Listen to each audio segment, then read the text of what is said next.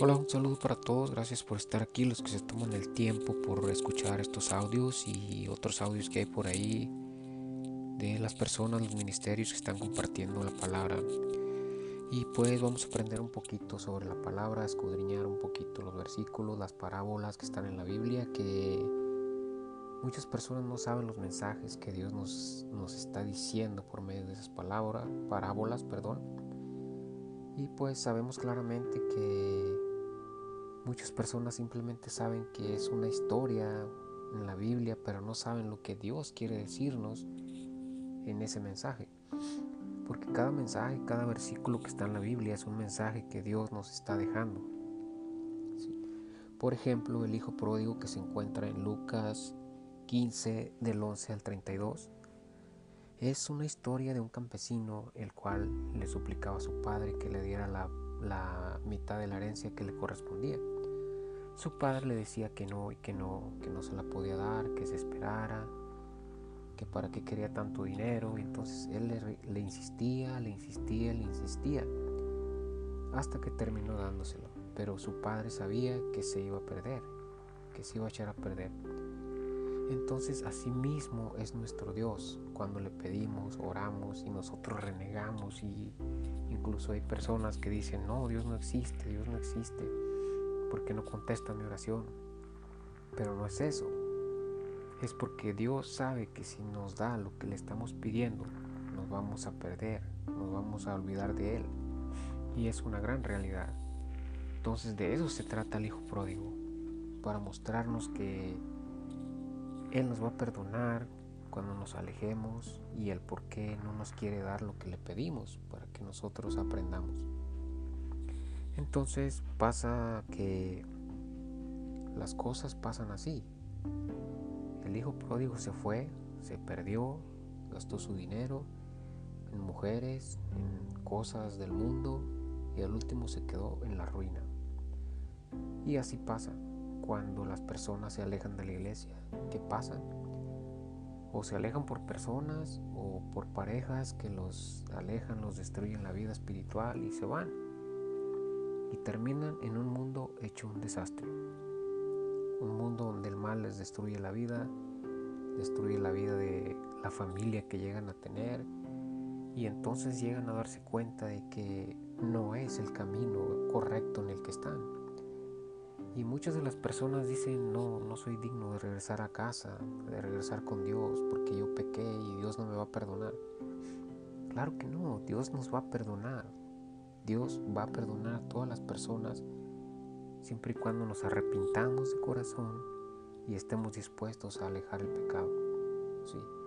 Entonces, como esta parábola es muy importante porque muchas personas se van de la iglesia y ya no regresan y no se arriman, aunque sienten que, que hicieron mal en haber fallado a Dios, ya no se arriban a la iglesia porque dicen, no, Dios no me va a perdonar por lo que hice, no, no, no, claro que no. Para eso es esta parábola. ¿Qué pasó cuando regresó el hijo pródigo? El hijo pródigo regresó con su padre sucio, oliendo mal, con su pelo largo. Una cosa asquerosa, porque llegó a comer hasta comida de cerdo, donde se quedó pobre, donde no tenía ni que comer, ni trabajo, nada. Entonces él decidió ir a su padre, porque él recordó que su padre tenía jornaleros y dijo, mi padre me hará uno de los sus jornaleros, me dará trabajo. Entonces él fue a su padre, y su padre, ¿qué fue lo que hizo? Cuando lo vio, corrió y lo abrazó fuerte. Le dio gusto porque su hijo regresó. Y así mismo es el reino de los cielos. Cuando nosotros nos arrepentimos, nuestro Padre Celestial le da gusto porque nos arrepentimos y porque estamos ahí con Él y porque Él nos va a ayudar a cambiar. Sí, porque si clamamos a Dios es cuando Dios empieza a obrar en nuestra vida. Como lo dice Jeremías 33:3, clama a mí y yo te responderé. Te enseñaré cosas ocultas que no conoces.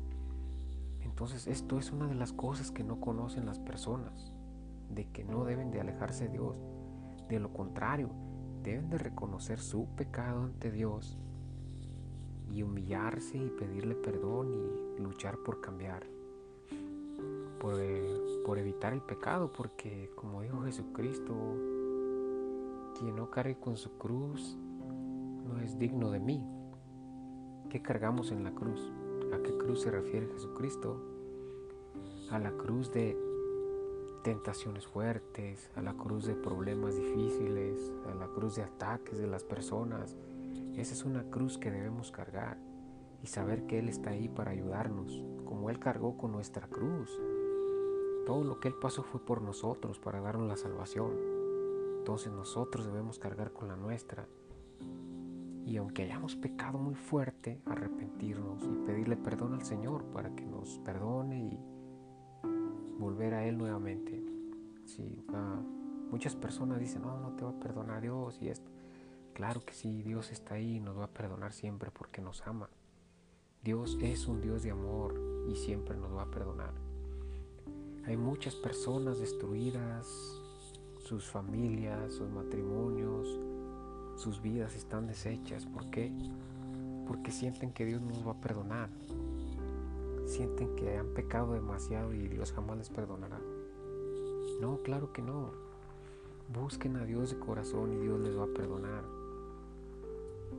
Dios les bendiga grandemente y espero les ayude estos versículos en algo y cualquier pregunta pueden buscarnos a Facebook a Purificando el Alma, el Ministerio.